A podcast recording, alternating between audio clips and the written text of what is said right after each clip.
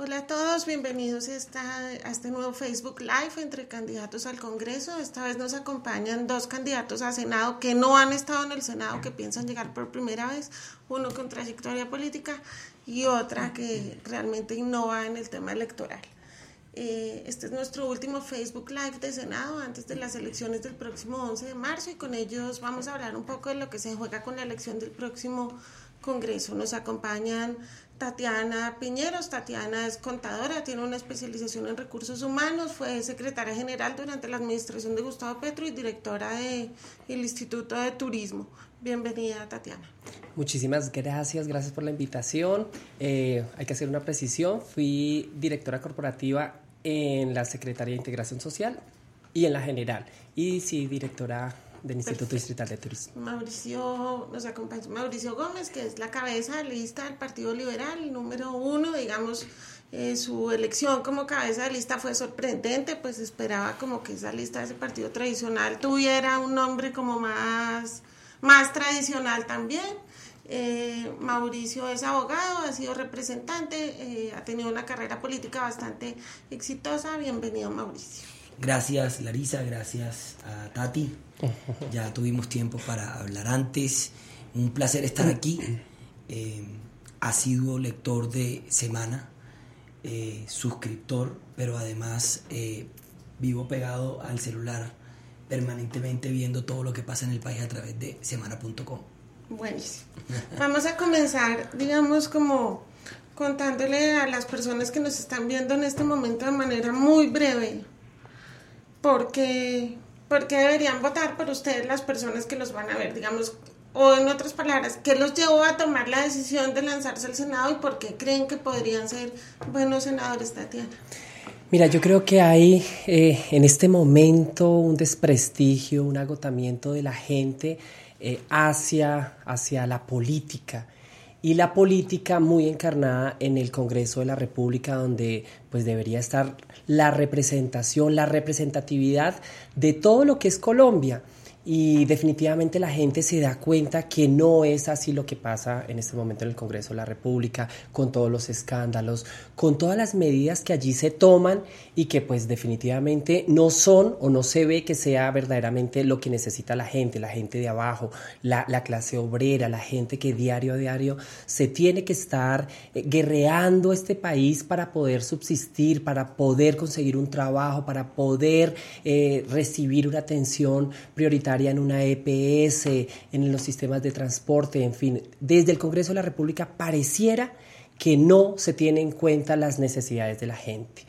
Eh, me llevó eh, eh, pues para tomar la decisión de lanzarme al Senado de la República porque pues dije voy a hacerme parte de la solución, no, no seguir de pronto criticando qué se hace o qué no se hace desde el Congreso de la República no es, mi primer ejercicio político, en cambio pues en la administración pública sí he estado hace muchos años, pero vi que era desde allí donde podíamos tomar con las decisiones y, y demás que los impactos fueran mayor para poner un granito de arena. Yo no estoy diciendo que al llegar al Congreso de la República vamos a arreglar absolutamente todo, no es así, pero sí a poner un granito de arena y sobre todo a representar esas voces que en el Congreso pues no se han visto. Comenzar a hablar de derechos creo que es importante eh, en el Congreso y creo que mi vida como tal ha sido una exigencia de derechos. Perfecto, Mauricio. Bueno, no, yo, yo les comienzo por contar que tengo 35 años, que estoy casado hace 10 años que tengo dos hijos, uno de cinco y uno de un año y medio, que llevo haciendo política eh, hace 14 años, me elegí edil en Barranquilla en el 2004, concejal en el 2008 cuando se eligió Alejandro Char alcalde y comenzamos a transformar a Barranquilla. Barranquilla es una ciudad espectacular, los, los invito a todos los que nos están viendo en este momento Em, me elegí por primera vez a la Cámara por encima de todas las maquinarias políticas en el Atlántico, dentro del liberalismo. Eso hay que dejarlo claro. Yo me lancé por primera vez al Congreso eh, contra el oficialismo del partido en ese momento que lo representaba Álvaro Aston. Él lanzó una Cámara y yo me lancé como independiente a la Cámara dentro del partido y fuimos una sorpresa sacando 33 mil votos en ese momento Y bueno, no, para mí también fue una sorpresa, Larisa, la cabeza de lista. Yo, yo eh, ni siquiera soñaba con eso y creo que fue una jugada muy audaz de César Gaviria como director único, patear el, establecimiento, eh, todos esos apellidos liberales de toda la vida, los Galán, los Serpa, los Cristo, y poner a un joven desconocido, eh, pero con muchas ganas de trabajar por Colombia, un joven que ha trabajado por la costa caribe mucho. Quizá mi, mayor logro en la Cámara fue lograr la intervención y posterior liquidación de, de, de Electricaribe. Creo que logramos, después de muchos debates de control político, demostrar que esa empresa estaba brindando mala calidad de vida a los costeños.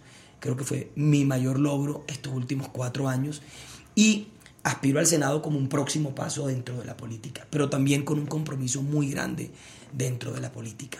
No perpetuarme en el Senado. Eh, lograr los próximos cuatro años sacar un artículo en la próxima reforma política que limite el periodo de los congresistas en el Capitolio, que solamente puedan aspirar ocho años. Yo la voy a trabajar y la voy a luchar con todo. Creo que es necesario renovar personas, pero más que personas, ideas.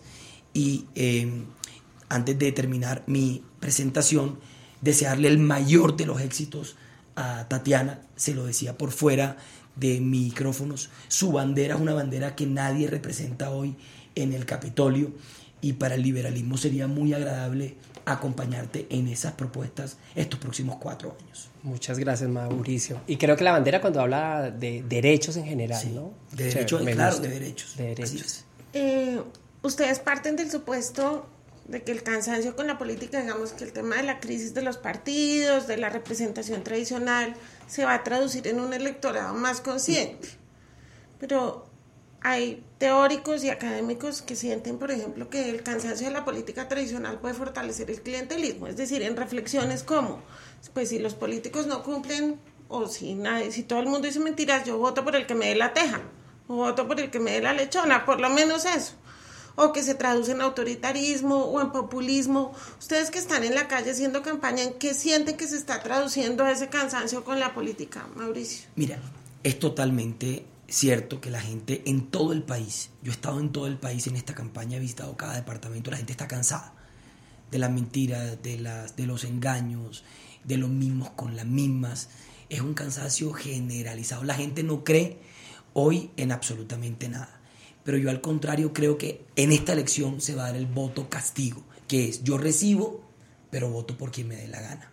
Eso yo lo he vivido mucho y, yo nunca he comprado un voto y le he ganado a maquinarias así. Eh, la gente ya no es boba. La gente no va a cambiar cuatro años por 50 mil pesos o por una botella de ron o por una rifa. Ahora hacen rifas, Larisa. E, ese, yo me lo encontré en un barrio en Barranquilla en la chinita y entonces dicen una botella de ron, un 50 eh, mil pesos y participa en la hermosa rifa de una KT eh, para que tengas tu propia moto. No, no, no. La gente recibe y vota a, a conciencia. Alguna vez Marcos decía, reciba los 50 mil pesos, pero, vote, no vote a conciencia. Pero, pero mira, voy a decir algo y no quiero que se malinterprete, porque todo se malinterpreta, pero verano cómo ganó la gobernación en el 2008, contra toda la clase política, contra toda la clase política en el Atlántico. Le ganó a José Name, que en paz descanse. ¿Por qué? Porque la gente votó a conciencia y votó por propuestas y votó por cambios. Yo pienso que la gente en esta elección va a votar por hoja de vida. Algo muy importante que está pidiendo la gente en esta elección, que los candidatos que vayan a llegar no tengan las manos sucias, que tengan las manos limpias. Mauricio Gómez no ha tenido una sola investigación en la Corte Suprema de Justicia estos cuatro años, pero tampoco en la Fiscalía, pero tampoco en la Procuraduría. Entonces yo creo que ese, ese tema de poder eh, vender un tema de manos limpias, yo creo que tú las tienes igual, es un tema clave en esta elección. La gente está cansada de reficar, de Odebrecht, de los carteles. Cada día Colombia amanece con un nuevo escándalo. Ayer leía en semana el nuevo escándalo de las fuerzas militares, lo que te dice que no es solamente el Congreso, que es la empresa privada, el Congreso, las Fuerzas Armadas, y absolutamente todo. Y, ahí, ahí retomamos a la cabeza de lista de los verdes, que yo admiro mucho, que, es que el todo no vale, que es que el todo no vale. Y, y yo pienso que si hay gente buena, La gente dice, el Congreso está lleno de bandidos. No, yo creo que en la policía hay gente buena y hay gente mala. Creo que en la iglesia católica hay curas que violan niños y curas que no violan niños. Creo que hay pastores que roban a la gente y creo que hay pastores que no roban a la gente. Y creo que en el Congreso de la República hay congresistas serios eh, que van a trabajar, que van a producir resultados y hay congresistas que van a otras cosas. Ustedes dos, digamos, tienen candidatos presidenciales en sus respectivos movimientos, Mauricio, el doctor Humberto de la Calle y Tatiana, pues el doctor Gustavo Petro, que representan de alguna manera formas diferentes de hacer política. Es decir, de la calle se le reconoce públicamente que ha sido un personaje casi que incuestionable, ¿no? Casi, es incuestionable. Nadie puede decir que ha sido clientelista, no tiene ningún escándalo de corrupción, no. Al contrario, es un señor decente. Y Gustavo Petro recoge un poco el tema de la indignación ciudadana. A mí me impresionó hace poco en una, en una manifestación en Cincelejo que mientras los otros candidatos, particularmente Germán Vargas, por ejemplo, hace su, su campaña a partir de las reuniones que les hacen los candidatos a Congreso, en el caso de Petro llegó solo.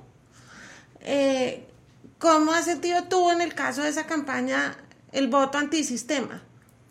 Mira, eh, también, y recogiendo también la, la, pregunta, la gente está cansada y en, en las calles, eh, en, los taxis, ¿sí? O sea, cuando hablo con la gente, eh, definitivamente sí quieren castigar, o sea, de hecho, bueno, afortunadamente yo tengo pues dos, digamos, nichos o, lugares en los que me muevo, que pues es Bogotá, ¿cierto? Siempre soy, soy bogotana, he vivido acá y laboralmente he estado siempre acá.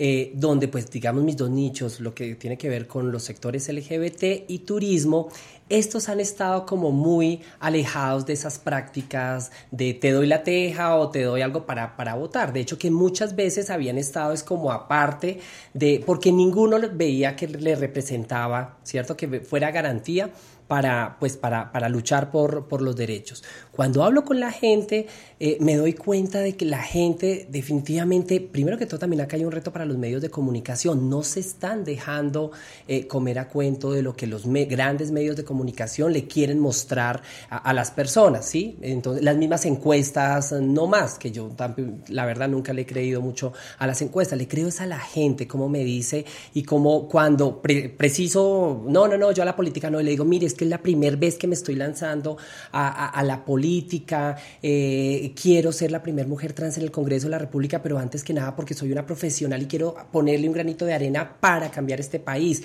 Ahí la gente sí ya me escucha, sobre todo demostrarles cómo está el país y hacia dónde nos están queriendo llevar con esa polarización entre que es, que si usted vota por este, va, va a afectar a este, hasta cosas así, ya no solamente el de votemos por el menos peor. En el caso Petro, pues se ha visto cómo la gente esa indignación, eh, porque también se ha querido mostrar de, la alcaldía de Petro unas, situaciones, claro, no hay, no hay administración perfecta, pero de lo que se hizo desde la Bogotá humana, desde las cifras, desde las cifras, analizar la Bogotá humana, el impacto social fue muy grande. Y lo mismo lo dijo el mismo Simón Gaviria, eh, recién había entrado a planeación distrital cuando se estaba organizando lo de Santos, pues su segundo periodo, de mirar el plan de desarrollo, lo dijo yo jamás me imaginé encontrarme con unas cifras como las, las que tenía, las que, las que encontró de Bogotá, que obviamente le llevaba a decir no podemos comparar Bogotá con el resto de ciudades de Colombia. Comparemos Bogotá con el resto de ciudades de la región, eh, Ciudad de México, Panamá, y solo Bogotá estaba por debajo en dos aspectos, seguridad y movilidad. Es decir, la gente, por eso hablé de, ello en Bogotá, la gente en Bogotá ya se sí se dio cuenta que lo que se había hecho en Bogotá había permitido a muchas personas sacar la cabeza al salir de la pobreza, de una pobreza extrema y comenzar a tener por lo menos proyecto de vida. Es decir, yo estoy recogiendo en este momento esas personas que no creen en la política, que no creen en los políticos tradicionales y que definitivamente se están dando cuenta por mérito propio que cuando se atienden temas sociales, comienza a generarse un cambio. ¿Qué es lo que yo quiero desde el Congreso de la República? Hablar de derechos, derecho a la salud, a la educación, derecho al trabajo digno, derechos en el centro de toda la actuación administrativa. Bueno, ese tema es fundamental, digamos, porque Colombia pues está obviamente en un contexto de polarización ligado a la pelea entre Santos y Uribe, pero también en un, en un momento en que me parece muy relevante que la gente se destapa. Es decir, que ya la gente que es de derecha puede decirlo abiertamente sin ser vergonzante, cosa que antes nunca pasaba. O la gente que es de centro izquierda o liberal o tiene un planteamiento como el de ustedes, que es más pluralista y más incluyente, tiene la posibilidad de, de afirmarlo. Mm, les voy a hacer preguntas específicas sobre el tema de los derechos que ustedes plantean. Eh, pues porque obviamente se han ligado al tema de la construcción de paz. Mauricio, eh, tú votaste en contra las circunscripciones especiales para las víctimas. Cuéntanos por qué desde la perspectiva liberal ejerciste esa votación. Mira, eso es lo más falso del mundo. Eso lo llevó después de mi nombramiento como cabeza de lista, lo volvió noticia una columnista que se llama Laura Gil. El proyecto original de las 16 curules yo lo voté positivo y lo defendí. Y ese día tuve una discusión muy fuerte con Hernán Prada. Yo voté el proyecto original. Roy Barreras, que es el nuevo jefe de conciliaciones del Congreso de la República, cambió el proyecto. y entonces te voy a contar la bobadita que quitó, que para mí era todo. Se, necesitaban dos requisitos eh, para poder acceder a un aval para, para ser víctima y para aspirar al Congreso. El estar registrado en el Ministerio del Interior como víctima, ¿verdad? Y pertenecer a una fundación o a una corporación por lo menos durante cinco años para poder acreditar el ser víctima en este país. Eh, Roy Barreras y su equipo de trabajo, y yo lo dije públicamente también ese día en el Congreso, quitó en la conciliación ese requisito. Y para nadie es un secreto que en este país se compran avales en todos los partidos políticos. Y también quitando ese requisito de ser víctima eh, suscrita a, un, eh, a una corporación o a una fundación de víctimas, le quitaba la posibilidad a la víctima verdadera de llegar al Congreso como víctima. Y ese aval lo iba a comprar en Arauca, en Putumayo, en Caquetá, la persona que tuviera la plata. Porque ya no tenías que ser víctima perteneciente a una fundación, sino que cualquier persona que dijera que es víctima podía aspirar.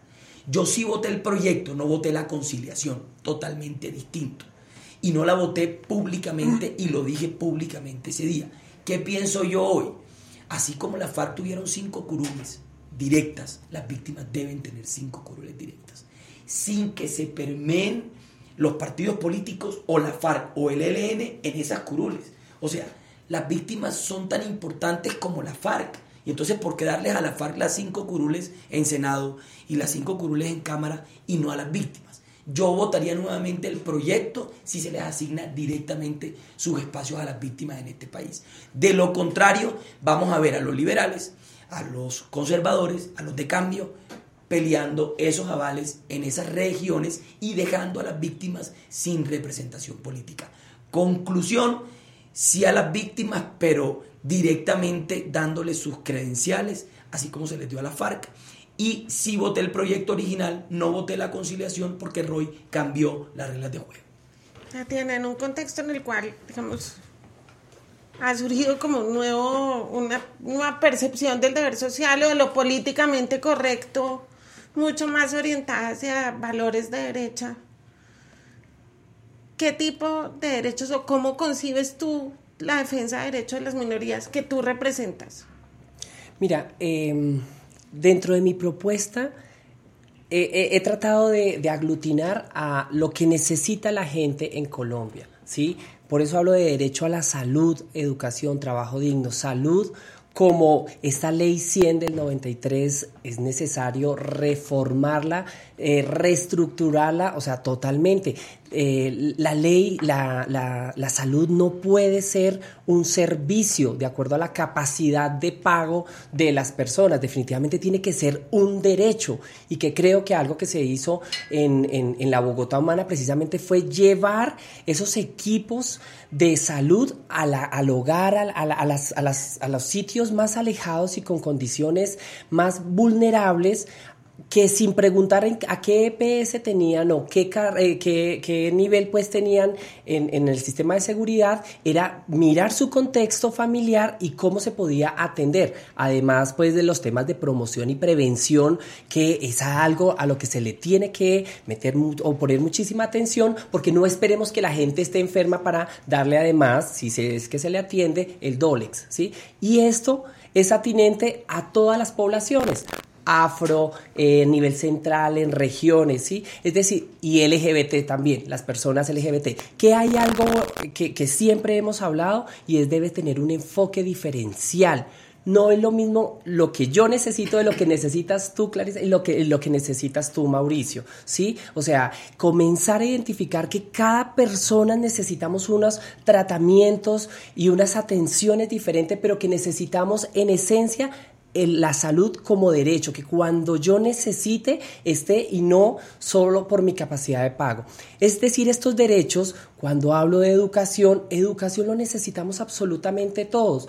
Los chicos, eh, digamos, de, sectores deprimidos o vulnerables, cuando ven que no tienen, eh, que no van a tener, por ejemplo, proyecto de vida frente a cuando yo voy a entrar a una universidad si no tengo ni siquiera para el bus o no tengo, no tengo los, eh, digamos, las tres comidas diarias, pues ellos prefieren de una vez salir a delinquir, se unen con sus amigos y entonces comienzan a mirar a ver cómo reciben el sustento, pues, para, para lo que ellos necesitan. Si nosotros les mostramos a ellos que ellos sí, salen 300 mil eh, chicos y chicas de los colegios eh, públicos, pues esos que puedan llegar a una universidad eh, donde sea universidad, carreras técnicas, yo tampoco estoy, que todos tienen que ser profesionales, o sea, de, de universidad técnicas tecnológicas, que se diversifique para que en Colombia haya gente para todo, para, para los diferentes trabajos, que tengan oportunidades. A esos derechos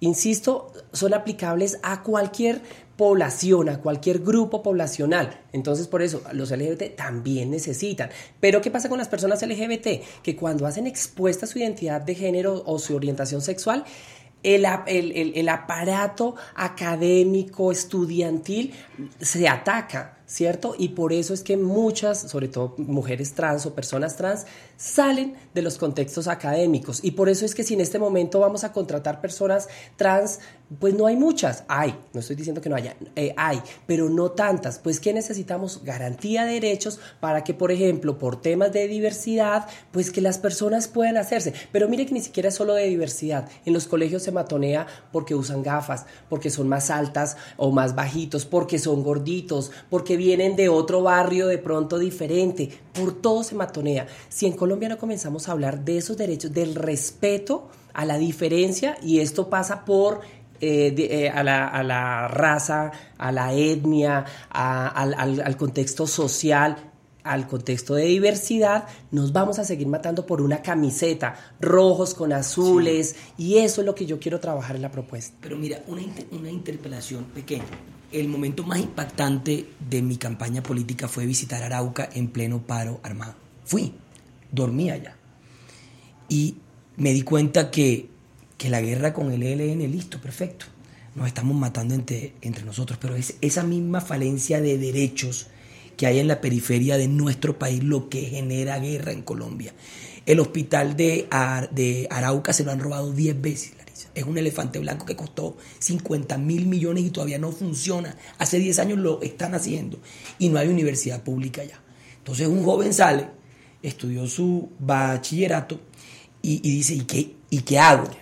¿Y cómo, ¿Y cómo hago? No, pues va al ELN, le pagan un millón de pesos y entra la guerra. El problema no son las FARC, no son el ELN, es la, es la falta de Estado o la corrupción del Estado lo que genera la guerra en nuestro país. Cuando entendamos eso y cuando entendamos que no hay cena en Arauca que funcione porque está politizado y, porque funciona para un grupo político, porque no hay eh, Ministerio de Salud cubriendo eh, la, la, salud de los colombianos allá, porque allá es un negocio como en todas partes. Cuando, cuando nosotros entendamos eso y entendamos que los 243 billones de pesos que compone el presupuesto nuestro tiene que llegar a la gente sin peajes y sin comisiones, esto comienza a cambiar. Yo lo digo abiertamente.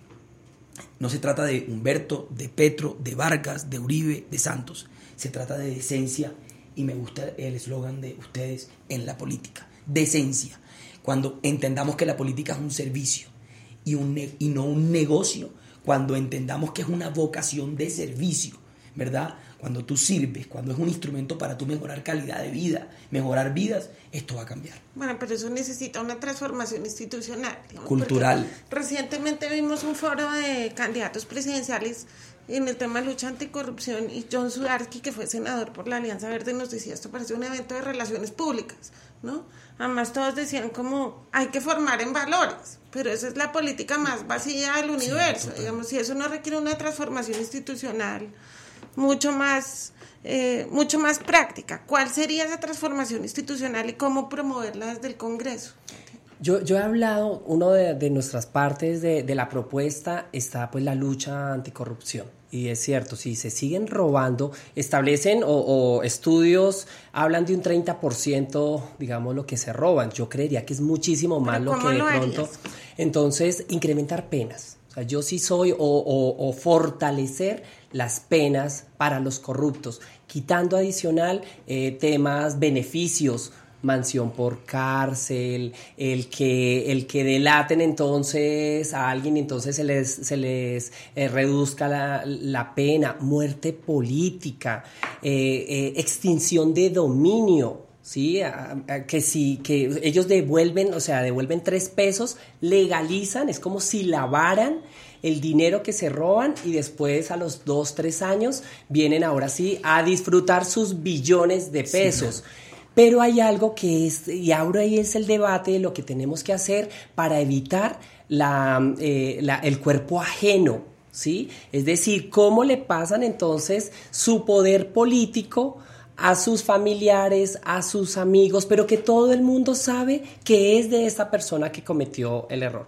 Pero hay algo que, obvio, digamos, y en lo que hemos venido nosotros haciéndole, el poder que tiene la gente en sus billeteras y en sus bolsos, que es la cédula. Es nosotros cómo no les hacemos el juego a estas mismas personas, ¿sí? Que cuando ellos compran un voto, o sea, se dejan comprar, están condenando a una generación, los tienen condenados a ellos. Y es lo que hemos venido nosotros desde la lista de decentes mostrándole a la gente. Y desde la misma campaña de Petro, cuando Petro sin estructura política, sin, sin, sin, comprar un voto, de, de, sin dar una, una, bolsa de agua para las manifestaciones o cuando llegan a las plazas eh, públicas, es porque definitivamente si uno llega sin ese, eh, sin, sin esas eh, respaldos, pues uno perfectamente puede actuar, ¿sí? sin miedo de, de llegar a, a, a, destapar ollas podridas. Cuando, cuando los están respaldando, pues obviamente se tienen que quedar callados, respaldando estos, estos hechos de corrupción. Yo también estoy de acuerdo con Mauricio que en estos hechos de corrupción siempre hay una empresa privada. ¿cierto? Siempre, porque con quien se contrata, con quien le tiene que entregar y todo esto. Es decir, esto tampoco no es solamente de la parte pública. Pero eso que tú dices, Lions, todo lo que hizo, cinco años, todo lo que mil millones por cuánto eso, fue que eso, negoció pero, pero, por eso pero eso no es nada. entonces la gente dice bueno para cinco años y para cuatro mil millones pues me robo 100 mil y claro. vivo 50 años feliz entonces cuál es el mensaje yo me voy contrario a lo que tú dices y mi tarea como político y como joven es, es dejar huella en otros jóvenes para que ellos hagan política. Y yo lo he venido haciendo siempre. Yo me rodeo de gente joven y me voy a los colegios doy charlas permanentemente en campaña no no politizo nunca eso a través del PEP, que es una corporación de la excelencia, que son los mejores alumnos de los últimos grados en la Universidad de los Andes, Estado, en la Javeriana, en la del Norte, diciéndole a los jóvenes sí a la política, no a la politiquería. La política no es mala. Eh, lo malo es algunas personas que se aprovechan de ella para hacer una fechoría y unos negocios. No, yo creo que hay, muchos jóvenes deben participar y yo quiero resaltar algo hoy. Somos 13 millones de jóvenes en Colombia y el mensaje del liberalismo, de haber puesto a una persona desconocida de la provincia, de Barranquilla, cero tradición política, a encabezar una lista por encima de muchos apellidos importantes en este país, es un mensaje de que todos podemos participar y todos tenemos oportunidades. Mucha gente joven dice, es muy difícil entrar, es muy difícil ganar. Tú estás viéndolo hoy. Es muy difícil combatir las maquinarias y ganarse una, una curul, pero sí se puede. Ese es el mensaje mío en esta campaña. Sí es posible, sí se puede. Si yo lo he hecho, ¿por qué tú no lo puedes hacer? Y estos jóvenes deben entrar, deben aportar, deben comenzar a ver la política como una oportunidad de servirle a este país que lo, que lo necesita mucho. Mauricio, pero ¿dónde está lo que tú decías que, que en contravía de lo que yo he dicho? Porque claro, yo nunca, de hecho que si estoy en la política, donde yo no creyera que desde aquí podemos hacer los cambios, pues tú no, te metes. no me meto, ¿para qué? O sea...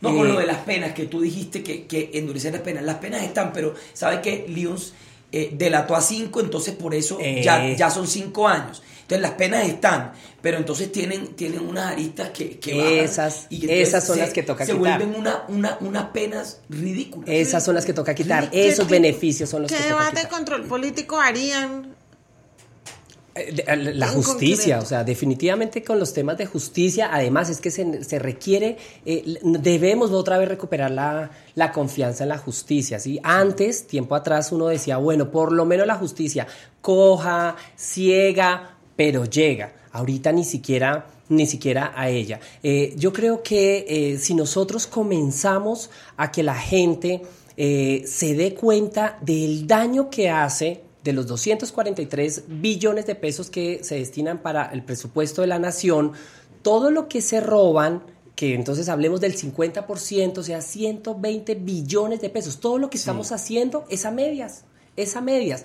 Y a medias, ¿cuándo vamos a tener eh, un desarrollo en el país? Yo haría un debate clarísimo, y, el debate, y no quiero que se malinterprete, para ser pilo paga. Porque, porque ser, ser pilo paga es muy pequeño para la necesidad de la educación pública que necesita Colombia. Yo me iría más por el fortalecimiento de la educación pública a través de las universidades.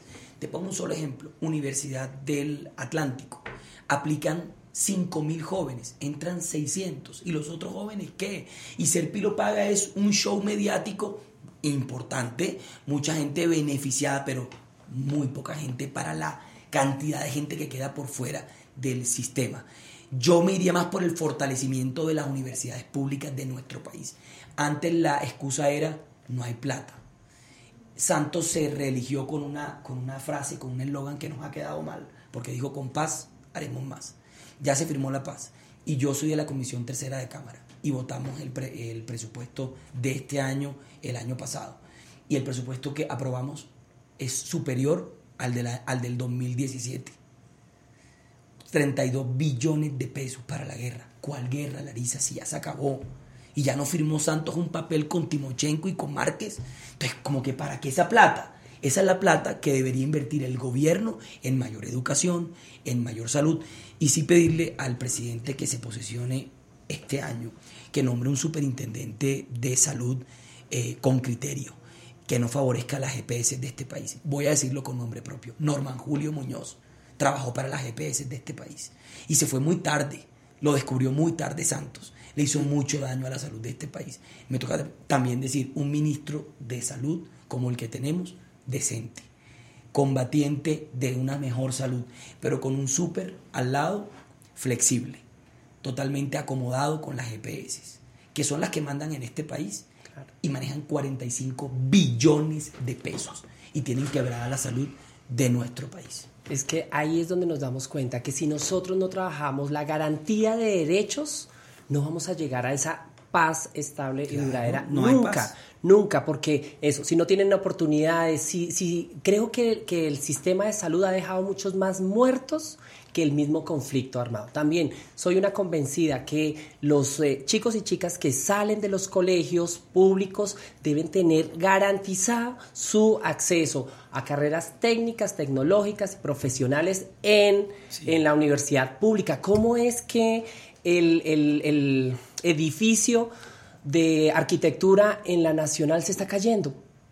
O sea, ¿cómo es que no se le invierte a fortalecer no solamente pues la, lo que ya tenemos en, en, universidades públicas, sino a ampliar cupos? ¿sí? Es decir, no solamente es con lo que ya tenemos estar sacando, pero para eso Por eso el famoso pues de Colombia, la más educada pues en el 2025, ¿cómo si no se hace un cambio y una inversión fuerte, drástica. En Bogotá se duplicó el presupuesto de, educación. O sea, que verdaderamente se vea que el compromiso no solamente es, de palabras, sino que es de presupuesto. Pero, mira, Tati, y, y, a mi Angélica en el debate de los Andes me hizo una acusación, me dijo que yo era de echar. No, yo he estado en el liberalismo siempre y yo estoy con Humberto de la calle públicamente y lo digo aquí, lo he dicho en todas partes. Pero decir que Barranquilla va bien, que hay 13 colegios públicos AAA y que todos los colegios públicos son bilingües, no es ser de echar, es un proceso. Olvídate de echar. Elsa Noguera, una mujer berraca, una mujer que ha demostrado que la discapacidad no se lleva en unas muletas. Esa niña transformó a Barranquilla. Entonces, yo lo que estoy diciendo con lo de Barranquilla es sí se puede. Barranquilla hoy tiene parques en todos los barrios 1, 2 y 3 tiene pasos y caminos en todos los barrios 1, 2 y 3, tiene megacolegios, tiene dobles calzadas. Volvimos al río después de cuántos años. ¿No ha sido? Sí, sí, sí. Al malecón, al malecón. Yo te invito, Tati, a que tú vayas al malecón y veas cómo entran los barcos y tú decir, ¿esto qué es? Yo no lo viví como joven. Mis hijos vamos al malecón todos los domingos, cuando puedo, en campaña no, pero mi esposa va a decirles, miren lo que es Barranquilla. Entonces, eso no es ser de echar. Eso es decir, sí se puede transformar una ciudad cuando no se roba la plata el gobernante de turno. Y Alex Char no se la está robando y Elsa tampoco se la robó.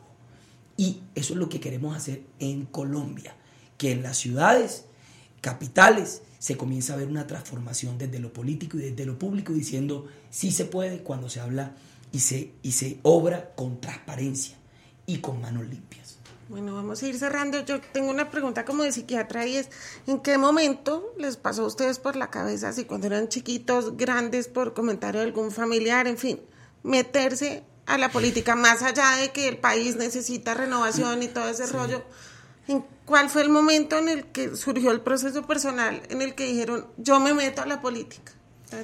Eh, nunca hasta después de haber terminado mi, la administración de, de, la Bogotá Humana. O sea, nunca yo había pensado, la verdad, de hecho que antes me habían hecho unas propuestas y yo decía, no, no, no, no, no, yo soy una mujer formada en lo público, de hecho que aprendí a querer lo público, por eso a pesar de todo lo que se tiene, siempre lo digo que uno cuando y más llega a un cargo alto en lo público tiene un, un pie en, la calle, porque ya se termina y más que yo no tenía ningún aval de, de, absolutamente pues nada, ningún padrino, eh, o en la cárcel porque hasta por omisión debería, debería obviamente la sanción eh, eh, ser, así. Entonces yo decía, me, he formado en lo público, me gusta lo público, lo político no. ¿En qué momento? Cuando vi que gracias a las oportunidades, ¿cierto? O sea, gracias a yo poder haber estudiado, luego haber podido demostrar mis capacidades laboral, de gestión, de gerente pública, eh, vi que pues me había convertido en un referente y que lo había hecho bien sin necesidad de eh, tener ni padrinos ni venderle el alma a absolutamente nadie. Obviamente el alcalde Petro creyó en mí y me dio su voto de confianza y yo de ahí en adelante, ¿qué dice? Comenzar a trabajar y trabajé arduamente, que fue lo que pudimos hacer desde el Instituto Distrital de Termino. Cuando saliste de la administración. Y vi que podía hacerlo de acuerdo a, mi labor que había hecho desde el Instituto Distrital de Turismo, el reconocimiento que había obtenido en los gremios y en el medio, digamos, de, turismo y obviamente en los sectores LGBT. Y adicional, que había esa falencia en el Congreso de la República. Alguien que desde los derechos, desde el desarrollo económico y desde la lucha anticorrupción, eh, pues eh, pudiera estar allá de viva voz diciendo, es que yo puedo demostrar logros gracias a que me preparé, a que tengo una familia que me respaldó y a que me dieron una oportunidad. Y derechos, pues porque he exigido derechos toda mi vida. Entonces ahí fue donde dije, hay una oportunidad y pues voy a hacerme parte de la solución. Yo, yo sí desde el colegio, yo fui personero de mi colegio, eh, Naciones Unidas de mi colegio, eh, una, intimidad. Yo fui decán de Álvaro Uribe Vélez cuando estaba en, en el último grado la rectora del colegio Mary Mount, Sister Johanna, que ya murió, como, como veía que me encantaba el tema político, Uribe fue como precandidato en el 2001 y yo estaba en el último grado y me nombraron edecán, yo con mi camisa azul, con mi corbatica, con mi pantalón kaki, acompañé a Uribe a todas las casas políticas en ese momento. No soy uribista, en ese momento tenía 17 años y me gustaba tanto la política que, que, la rectora me puso ahí, pero, pero quizá mi gran inspiración de la política, y lo puedo decir aquí, nunca lo he dicho, es Galán dentro del Partido Liberal, o sea, sus discursos, el tono de su voz, sus propuestas, la fuerza, y quizá como murió Galán, me, me, llevó a mí a retomar no sus banderas todas, pero así alguna de las banderas de él dentro del partido y decir, yo tengo en mi escritorio en Barranquilla una, una estatua así de él. Eh, yo em, invité, por ejemplo, a mi lanzamiento como concejal a, Juan Manuel Galán. Era senador en ese momento, sin decir que soy de él. Yo no creo que nadie es de nadie. Que ese, que ese es un error cuando decir que tú eres de tal persona. Yo soy de mi mamá que me parió de resto, no soy de absolutamente nadie en este país, ni de Gaviria, ni de Char. Yo lo dije públicamente ese, ese día. Eh, pero galán. Pero me toca también contar una, eh, una infidencia aquí. Yo, yo, yo he tomado decisiones en mi vida política que han marcado mi carrera política. Yo soy sobrino de Jaime Amín. Yo soy Mauricio Gómez Amín. Y yo me enfrenté a Jaime Amín en el 2008 cuando Verano fue candidato a la gobernación por el Partido Liberal y era candidato al Consejo. En ese momento fue una ruptura con la familia muy dura, porque toda la familia esperaba que por ser sobrino de Jaime Amín yo apoyara a Jaime Amín. Y no apoyé a Jaime Amín por ideales, por convicciones, no porque Jaime sea malo, no, porque él piensa A y yo pienso B. Y en el 2012, cuando Segebre aspiró, yo apoyé a Segebre y no apoyé a Amín. Entonces, cuando me ha tocado tomar decisiones, Larisa, en la política, fuertes, contundentes, duras, yo las he tomado. Y eh, eso es mentira que estoy con Vargalleras. Yo puedo ser amigo de Alex, fui concejal con él, pero estoy haciendo campaña con De la Calle por todo el país. Ayer estuve con él en, en Engativá, en una reunión de 400 personas. Y voy a hablar un minutico de él. Es una excelente persona, es un académico, es un intelectual, es un hombre honesto, preparado. Quizás su mayor falencia es que no es tan político. Eh, eh, hoy y, yo lo estoy respaldando y el partido está convencido de que hay un buen candidato, de que es un buen hombre eh, y que quiere servirle a este país. O sea, que, quería aclarar también de que yo estoy jugado ahí y estoy convencido como partido y como cabeza de lista que vamos a dar la pelea para meterlo en segunda vuelta. mira que Mauricio habla de algo que, y es la cultura política cómo nos preparan a nosotros ciudadanos, pero y en todos los estamentos, colegios, o sea, educativos, para cómo participar en la política. Eso no se ve en los colegios públicos, el que el, poder de la cédula, el cómo nosotros entonces que representamos, cómo hacemos una campaña, cómo nosotros entonces, para qué sirve eh, un, edilato, para qué sirve un consejo, en la Cámara, qué es lo que se hace, qué se hace entonces desde las alcaldías, las gobernaciones, el, el Poder Ejecutivo en el Gobierno Nacional. Yo he hablado que los colombianos, esa es una de las falencias y por eso nosotros no apreciamos tanto el poder que tenemos con, con, nuestra cédula y es el voto. Tú desde pequeño te formaron para esto, ¿sí? De, de oiga, yo he, siempre he querido participar, siempre he querido representar, siempre he querido trabajar. Ese no es, el colegio es muy importante, eso no se ve. Yo soy egresada del colegio distrital el Colegio Distrital Luis Carlos Galán Sarmiento acá, yo mientras que trabajaba en la Contraloría General, eh, en, la, en la noche estudiaba mi carrera en la Universidad Central, pero vine a, vivir la política, pues fue cuando ya comencé a, trabajar, digamos, bueno, no, de hecho que he trabajado siempre en, en, en, lo público, pero cuando ya comencé a mirar entonces el tema de candidatos, que se hace en, una edilatura y esto, fue que vine a darme cuenta que se necesitaba. Y bueno, ¿quiénes son los representantes? Listo, yo no. Cada uno, además, zapatero a tus zapatos. Eh, yo siempre me había visto, era eh, administrando lo público. Tenemos una falencia muy grande en cultura política, que los niños desde pequeños, eso se ve lo que lo, tuyo, eh, Mauricio, y no, no juzgo ni nada, o sea, bendecidos los que desde pequeños han tenido esa oportunidad, pero en, los colegios, Anglo, Nueva Granada, ¿cierto? Eh, se ve que los preparan para eso, es decir, los forman para que en un futuro eh, sean los que guían los designios, designios del país. ¿Por qué no en los colegios públicos? ¿Por qué no en las clases más este Hasta que me hagas un súper favor tú eres amiga de Petro. Y Petro puso un tuit hace como dos meses diciendo que yo era la cabeza de lista de Jaime Amín en el Partido Liberal y que era de la, de la, de la gata. Entonces dile a Petro que yo ni conozco a la gata, ni soy la cabeza de Jaime a mí, porque dos veces he votado en contra de él. Por favor. Yo no le contesté el tweet, yo no conozco a Petro, no tengo nada en contra de él, pero tú que eres amiga, dile, oye, conocí a Mau, cero de la gata y cero de Jaime Amin. O sea, es un pelado que se ha formado solito y que sin jefes políticos ha crecido y quiere servir y que tiene las manos limpias, que no tiene una sola investigación y que le deseo éxito. No voy a votar por él, pero le deseo éxitos en su, en su, en su aventura política. Ojalá que se unan entonces con De la Calle. Necesitamos unas fuerzas democráticas para, para, para esta contienda. Bueno, y vamos a cerrar entonces. Le pido a cada uno de los dos que, que repitan su nombre, la lista en que están, el número, y muy brevemente y de manera contundente, como políticos no tradicionales que son, porque votar por ustedes, Tatiana. Vale, eh, mi nombre es Tatiana Piñeros, soy candidata de la lista Decentes número 9 al Senado de la República, es mi primer ejercicio político electoral activo.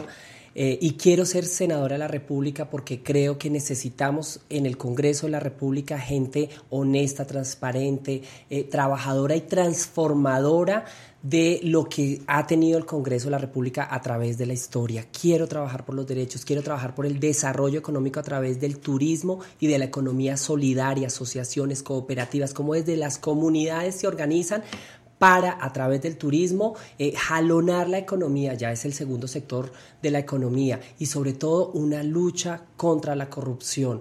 Por eso, desde la lista de decentes hemos querido hacer una nueva política, transformar la manera de hacer política y creo que a través de Tatiana Piñeros, decentes número 9, vamos a poder llegar allá personas que personas, sectores, poblaciones, hasta regiones que no han tenido eh, voz en el Congreso de la República, donde debe estar la representatividad y la representación de toda Colombia.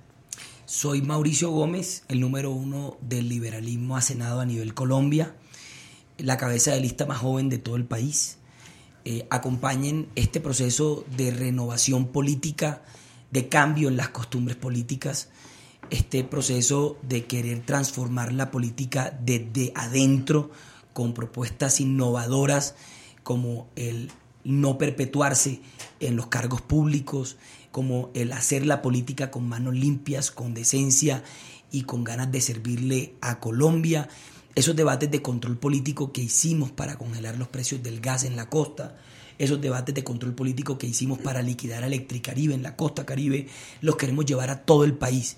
Queremos que la inversión pública social llegue a cada región de Colombia sin peajes, sin comisiones, sin intermediarios, que la gente pueda ver eh, cómo se mejora la calidad de vida de ellos con esta plática de la guerra que ya no existe en nuestro país, gracias a Dios. Eh, decirles a los, a los colombianos que yo represento a los 13 millones de jóvenes, pero también represento a los sindicatos, a los maestros, a todas esas personas que quieren una voz en el Congreso. Represento también eh, a la cultura del cuidado de los animales y del medio ambiente en nuestro país y decirles no, que con hechos y no con palabras hemos demostrado que se puede hacer política decentemente en este país y queremos llegar al Senado a, a seguirla haciendo. También decirle a los colombianos que bienvenida a la FARC, a la democracia de nuestro país, pero que vamos a derrotar a Timochenko en las urnas el 11 de marzo y que vamos a derrotarlos eh, en democracia, gracias a Dios, eh, y por supuesto pedir también un poquito de tolerancia en esta campaña política de respeto por las ideas de los otros, de respeto por las ideas eh, hasta de la FARC, porque hay que valorar en este momento que dejaron las armas y que están entrando a un proceso eh, político, democrático, incluyente. Yo también tengo que decir, abuso un poquito nada más, que la FARC se equivocaron en la estrategia porque poniendo a Iván Márquez de cabeza de lista Senado, solamente polarizaron más el país y provocaron más el país. Yo hubiera querido ver una lista de transición política para construir una verdadera paz estos próximos cuatro años. Bueno, gracias a los dos y gracias a todos los que nos están viendo en semana.com en este momento y está, este debate quedará en la página web de la revista y pues esperamos tenerlos como senadores a los dos. Muchas gracias.